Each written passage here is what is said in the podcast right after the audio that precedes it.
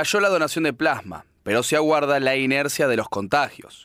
Si bien estamos preocupados, ahora esperamos el grupo de personas contagiadas de COVID en marzo y abril, dijo la doctora Vanessa Fernández, de Medicina Transfusional del PENA.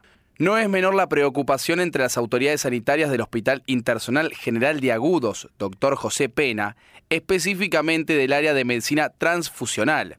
La caída de los registros de los donantes de plasma, un elemento considerado valioso para la recuperación de pacientes en los periodos iniciales de síntomas por el COVID-19, supera el 50%. Las razones hay que encontrarlas. Según la doctora Vanessa González, jefa del Servicio de Medicina Transfusional del nosocomio, en los menores casos de contagios en los meses de verano, en coincidencia con un menor requerimiento de plasma. Pero ahora comenzaron a subir en forma significativa, sostuvo.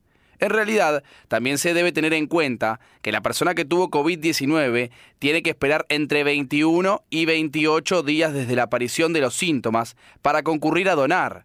Recién allí podemos ver el pico de anticuerpos, agregó. La doctora González comentó que se está transitando un momento de inercia en la dinámica de este proceso. Ahora esperamos al grupo de personas que tuvieron COVID-19 en marzo y abril últimos, donde hubo picos muy altos.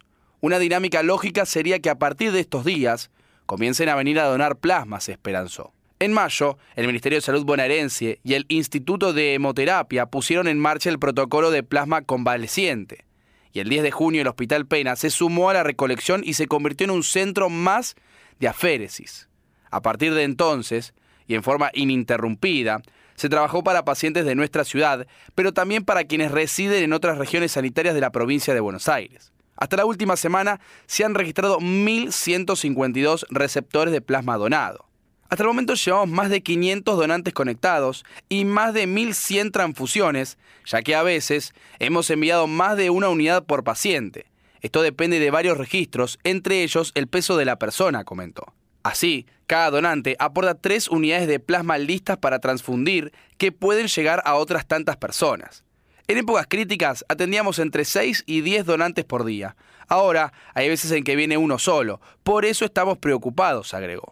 Insisto, cuanto más temprana es la aplicación, mejor, pero siempre antes de eventuales complicaciones respiratorias. Para la donación de plasma en el PENA, los contactos son WhatsApp 291 443 6006 de 10 a 13 y de 16.30 a 19. Hemoterapia 481 1510 de 8 a 15 y WhatsApp 291 526 26 49 de 1530 a 1930. Algo personal o cómo vivir el coronavirus desde adentro. La doctora Vanessa González contrajo coronavirus entre el 12 y el 13 de septiembre. Me hicieron el hisopado el 14, me dio positivo, recordó. Ya estaba aislada, con mucha astenia y la presión baja. Empecé a medirme la saturación de oxígeno y no era crítica, pero bajaba todos los días, dijo. Alrededor del 18 o el 19 empecé con broncoespasmos. El 19 me interné y me transfundieron plasma. A las 48 horas estaba de alta y por fortuna salió todo bien, afirmó. Pero la previa fue movida. Ya habían pasado 72 horas desde el diagnóstico y no me sentía mejor. Ahí sospeché que iba a tener problemas y podía complicarme, sostuvo. Aclaró la profesional que la consideración de riesgo del personal de salud es porque suelen contagiarse de alta carga viral en razón del lugar donde trabajan. Tenía el acompañamiento telefónico de mis compañeros del hospital y también del doctor Cucci, Carlos, terapista asignado al área de COVID-19, y la doctora Modelo, Romina, jefa de la clínica médica del mismo sector. Los tres llegamos a la misma conclusión, la transfusión de plasma, indicó. La doctora González volvió a trabajar a las tres semanas. Ahora estoy muy bien, pero los primeros meses me cansaba mucho, dijo. Lo sentía. Por ejemplo, siempre salía del hospital y continuaba en el consultorio con normalidad, pero ahora tenía que recostarme un rato. También lo notaba en la mañana al levantarme, comentó. En el mes de febrero llegaron las vacunas y a la doctora González le aplicaron las dosis de la Sputnik B. Desde entonces tuve muy buena reacción de títulos de anticuerpos, pero tengo que seguir cuidándome tal como el primer día, resaltó. Por dos cosas. Una, puede ser un portador sano y no lo sabe.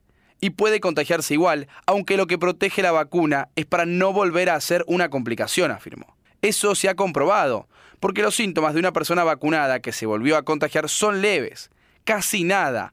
Acaso una pérdida de olfato y nada más, contó. En realidad, lo que aquí se está comprobando es la acción de la vacuna, remarcó. También dijo que para el personal del hospital que atravesó esa situación fue como un resfrío.